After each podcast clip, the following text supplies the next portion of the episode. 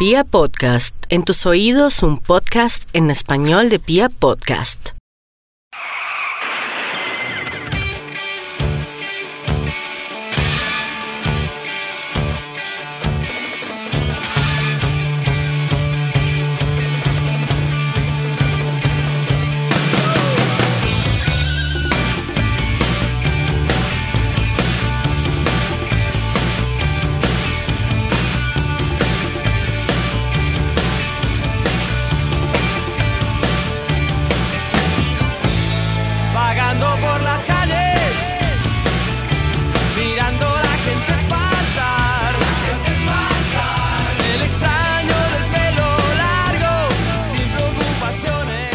Gustó esa canción? ¿Le gustó cómo suena esa banda de rock? Sí, señores, es legendaria. A mí me encanta y son Los Enanitos Verdes.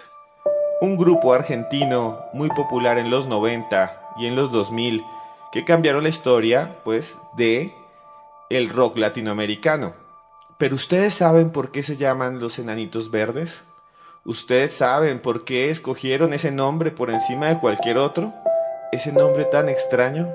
Pues bien, hay un hecho paranormal que sucedió en Argentina, del cual ellos se apropiaron para crear toda una marca. Y aquí, en este podcast de los expedientes paranormales de Esteban Cruz, se los voy a contar y relatar como nunca lo han hecho casi en ningún medio de comunicación. Viajamos a Argentina en el espacio y el tiempo, hace ya 40 años. Es 1979 y el mundo era diferente. No había celulares, no había internet. La gente iba de un lado para el otro en pequeños autos de metal compactos. Los países latinoamericanos estaban sumergidos en dictaduras terribles. Y allí, un médico muy prestigioso, que además era infectólogo y profesor universitario de Mendoza, una ciudad muy bonita de ese país, se encontraría con lo imposible. En 1979, como dijimos, tomó su automóvil y se fue junto a su familia a un lugar llamado el Puente del Indio o el Puente del Inca, así los conocen. Se fue hasta el Puente del Inca, manejando por la carretera, llegó allí y acompañado de su mujer y sus hijos descendió. Caminó unos pasos, llegó hasta una serie de formaciones rocosas, extrañas, alargadas, a las cuales también había ido nada más y nada menos que Charles Darwin, el que formuló la teoría de la evolución, porque eran unas rocas que eran muy conocidas en ese tiempo. Iba junto a su esposa Inés Magdalena Tescioli, a su hijo, que se llamaba Gabriel Augusto, que tenía 13 años, al más pequeñito, que se llamaba Juan Antonio, que tenía 10, y a su hija mayor, Alicia Inés. Su nombre, el nombre del señor, del médico, es Juan Nobilita. Juan caminó, dio unas vueltas, se comieron unos sándwiches, eh, jugaron. Eran tiempos en que todo era más tranquilo, había menos videos, menos YouTube, nadie se distraía con Netflix, la gente tenía más tiempo.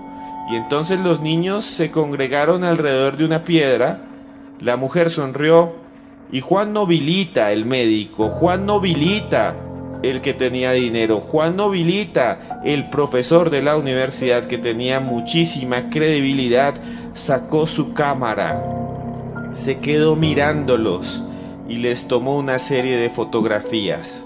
Era una cámara Kodak Instamatic 56X, que por entonces era la típica cámara familiar, la que usaban todos cuando se iban de paseo. La película, que era un rollo de película que no podía exponerse a la luz porque se velaba, era una Fujicolor 126. Juan Nobilita tomó varias fotos y nadie vio nada raro. Se fueron a su casa hacia las 6 de la tarde cuando el ocaso empezaba a extenderse y el sol descendía sobre el horizonte. Se fue manejando por las carreteras sinuosas de la Argentina hasta llegar a su hogar, un chalet muy bonito, un chalet de médico, de esos que tienen entradas preciosas y bellas, adentro muebles gigantes, y al otro día salió y mandó a revelar a un estudio fotográfico las instantáneas. Cuando le entregaron una semana después las fotos, algo extraño surgió. En la fotografía en la que aparecía su familia, sus hijos, los niños, la niña, había algo extraño al costado derecho. Una figurita pequeña brillaba. Tenía el cuerpo como si fuera una especie de masa parduzca de la cual emitía luz y dos pequeñas piernas que salían largas, amorfas, antinaturales, como si hubiera una criatura extraña ahí, un ser de otra realidad. De esa masa, escuchen muy bien esto, salía como un bracito, como un tumor alargado hacia arriba. Al lado están los niños sonriendo y al otro está esa extraña imagen. Imagínense ese contraste, imagínense lo que uno siente. Y entonces esta figura brilla y tiene una cabeza que parece una especie de tumor que se proyecta al cielo y el firmamento, y todavía más arriba, tres luces, cuatro luces, cinco luces, un grupo de luminarias de la que parece haber descendido el extraño ser humanoide. La fotografía fue viral por toda Argentina. Juan Novita, el médico, el profesor, se convirtió en una celebridad.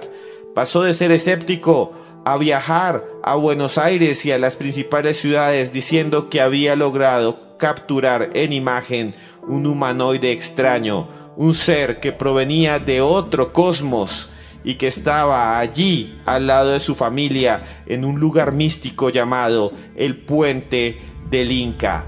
¿Qué pasó ahí? ¿Qué sucedió ahí? ¿Es una foto real o es un montaje, un defecto de la película? Muchos lo investigaron, muchos lo analizaron y llegaron a la conclusión de que lo que había ahí en el puente del Inca en Argentina en 1979 no tiene explicación. Un joven, un grupo de jóvenes que tocaban rock, que usaban batería y también guitarras, se dio cuenta de esta fotografía, especialmente el cantante, al que llamaban el marciano cantero y entonces el marciano cantero, junto con el guitarrista, que se llamaba Felipe Estiati, se dieron cuenta de que había algo anormal en esa imagen y decidieron que su grupo se iba a llamar Los Enanitos Verdes. Y esa es la historia de los Enanitos Verdes. Termine usted este podcast disfrutando una canción, porque no sabemos todavía qué pasó en 1979 en Argentina. Hasta pronto.